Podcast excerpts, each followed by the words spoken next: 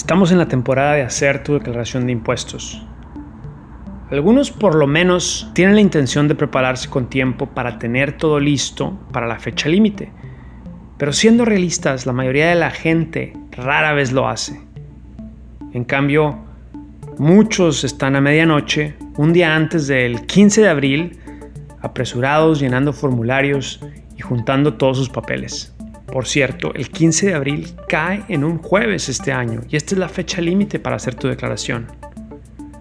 Si la declaración es algo que vamos a hacer todos los años, hay que darnos a la tarea de organizarnos para que cada año vayamos mejorando este proceso. Hoy te voy a hablar de 5 consejos que te pueden ayudar a hacer más fácil esta declaración de impuestos. Y antes de empezar, Ah, nada más quiero decirte que debes de consultar a un profesional de impuestos para cualquier pregunta específica, ya que yo no soy un profesional de impuestos. Aquí en Fit Habits ayudamos a que nuestra comunidad construya mejores hábitos financieros. Y los impuestos es probablemente uno de los gastos más grandes que tienes cada año. Es una realidad y hay que pagar una porción de tus ganancias al gobierno. Pero hay formas de hacerlo más eficiente Hoy te voy a compartir algunos tips que te pueden ayudar a reducir tus impuestos.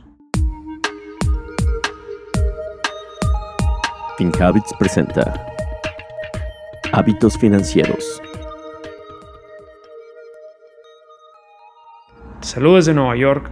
Soy Carlos García, el presidente de FinHabits, la app financiera número uno en español que te permite invertir en la bolsa de valores desde 20 dólares o 100 dólares a la semana. Tú decides cuánto. Baja la app de FinHabits hoy mismo. El primer consejo es, no le des al gobierno un préstamo sin intereses. La mayoría de la gente recibe un reembolso de 2.500 dólares al hacer su declaración de impuestos. Y está bien porque es un dinerito que te cae bien y lo puedes usar para, pues, hacer compras o invertir en tu patrimonio familiar. Pero, ¿te has puesto a pensar qué hacen los millonarios? En realidad, este pago de 2.500 dólares es porque tú le pagaste al gobierno más de lo que debías durante el año. Y al final el gobierno te da un reembolso. La mayoría de las personas con ingresos arriba de 250 mil dólares hacen lo opuesto y tratan que esta cantidad sea lo más pequeño posible o, al contrario, ellos terminan dándole dinero al gobierno al final al hacer su declaración. Generalmente, esto lo hacen para evitar darle al gobierno un préstamo sin intereses. Ponte a pensar. ¿Tú quieres que el gobierno te preste dinero sin intereses o tú le quieres prestar al gobierno sin intereses? Te estoy dando un consejo que puede sonar contradictorio porque ¿quién no quiere recibir 2.500 dólares en su declaración?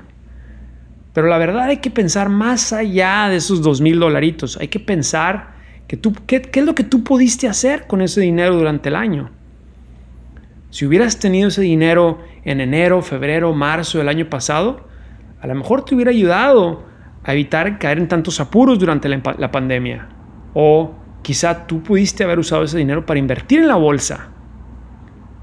Entonces, aquí te voy a dar algunos pasos que tú puedes tomar para no tener que darle estos préstamos en intereses al gobierno. Primero, hay que verificar que tu W4 esté reportando las retenciones adecuadas. W4 es ese documento que tú llenas y le das a tu patrón para que el patrón haga esa retención de impuestos.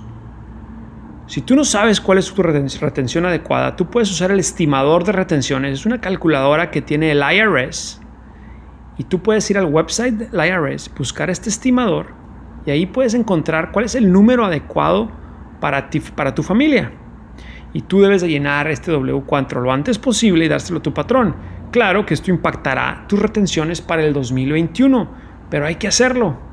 Ahora, si tú trabajas por tu cuenta, pues tú esto ya lo haces cada trimestre cuando tú haces tus pagos trimestrales con la forma 1040 ES. Es muy importante que estos pagos trimestrales sean los adecuados. Así es que también revisa esta calculadora del IRS para determinar cuáles son los pagos trimestrales que debes estar haciendo. Ahora puedes monitorear tu cuenta bancaria vinculada a FinHabits con Money Insights una herramienta que te envía alertas a tu móvil para que cuides mejor tu dinero. Descarga nuestra app en tu teléfono móvil para que comiences a administrar tus alertas.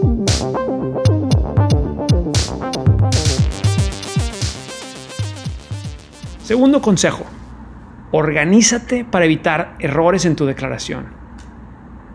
El IRS dice que la mayoría de la gente obtendrá su cheque de reembolso, si recibes uno, en 21 días. Pero esto solamente es si lo haces bien. Es muy recomendable que cuando tú hagas tu declaración lo hagas a través de un profesional que te ayude a hacerlo y así evitar los errores. ¿Y qué es lo que debemos de hacer? ¿Qué es lo que debemos de tomar en cuenta? Primero, verifica tus formas. Asegúrate que la forma W2 o la 1099 estén correctas. Revisa que no haya errores gramaticales. Revisa que los números del Seguro Social y cualquier otra cosa que el IRS determina para identificarte estén bien.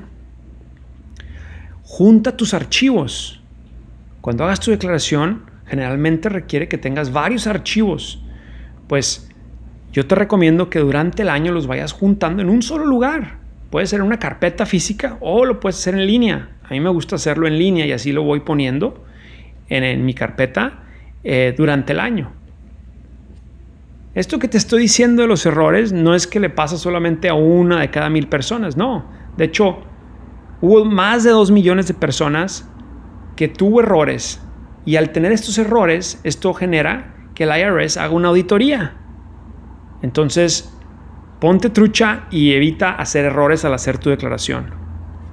Tercer consejo, tú podrías obtener hasta mil dólares del IRS para tus ahorros para el retiro si utilizas el crédito del ahorrador. Este es el consejo que más me gusta, pero desafortunadamente es el que menos se utiliza. Porque si tú ya estás ahorrando para tu retiro, te felicito, esto es una prioridad para ti, para tu familia y es un buen hábito financiero. Pero entonces, si tú ya estás ahorrando y si tú, por ejemplo, contribuyes dos mil dólares durante el año, vamos a decir en el año 2020, lo hiciste a un IRA tradicional, y si tú tienes ingresos menores de 66 mil dólares como casado o menores de 33 mil dólares como soltero, el IRS te puede dar un empate de hasta 50% de tus contribuciones. Quiere decir que si tú contribuiste 2 mil dólares, el IRS te da mil, o sea, se convierten en 3 mil. Quiere decir que tienes un rendimiento del 50% en tu ahorro. Utiliza el formulario 8880 para calcular y reclamar este crédito del ahorrador o el Savers Credit en inglés. Cuarto consejo, si tú trabajas por tu propia cuenta o eres self-employed o freelancer, tú puedes reducir los gastos de educación. Sí, ojo, tiene que ser libros o entrenamiento que tengan que ver con tu trabajo actual. Y el año pasado muchos estuvimos encerrados y hubo mucho interés por clases por internet. Entonces, si tú gastaste en educación, no se te olvide incluir estos gastos en tu declaración. Quinto consejo.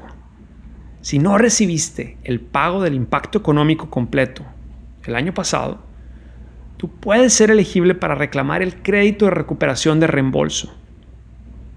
El año pasado el gobierno envió dos cheques a las familias con ciertos ingresos para estimular la economía. ¿Te acuerdas? El primer cheque fue de 1.200 dólares por individuo y 500 dólares por hijo menor de 17 años. Si, tú, eh, si en tu familia son cuatro personas y tienes dos hijos menores de 17 años, entonces tu familia debió haber recibido 3.400 dólares. Y luego en diciembre, hace tres meses, se mandó otro cheque y este era de 600 dólares por individuo y 600 dólares por cada hijo menor de 17 años. Esta misma familia de cuatro debió haber recibido un cheque de 2.400 dólares en diciembre. Si tú no recibiste estas cantidades o recibiste menos y calificas para este estímulo, entonces es muy importante que tú reclames el estímulo en la línea 30 de la forma 1040. A, esta, a esto se le conoce como el Recovery Rebate Credit. Es muy importante que no se te pase. Si tú recibiste las cantidades adecuadas, entonces no es necesario incluir nada en, esa, en ese renglón 30. Por cierto, la gente que nos está escuchando y que no ha hecho su declaración de impuestos, FinHabits está asociado con una compañía que te ayuda a ti a hacer tu declaración de impuestos en español. Tú puedes acceder a un precio promocional si lo haces a través de FinHabits. Llena el formulario en finhabits.com diagonal impuestos para hacer tu declaración de impuestos con nuestro socio. Gracias por acompañarnos en este episodio de Hábitos Financieros. Soy Carlos García de FinHabits. Este podcast es producido por FinHabits Inc., Giovanni Escalera en producción y edición, Adal Gutiérrez en guion. Recuerden que este podcast es para efectos de información y no constituye una solicitud o recomendación para comprar o vender activos. Los servicios de asesoría financiera de FinHabits solamente se proporcionan a los clientes a través del app o el servicio online. El rendimiento de las inversiones no está garantizado y los resultados pasados no son garantía de resultados futuros.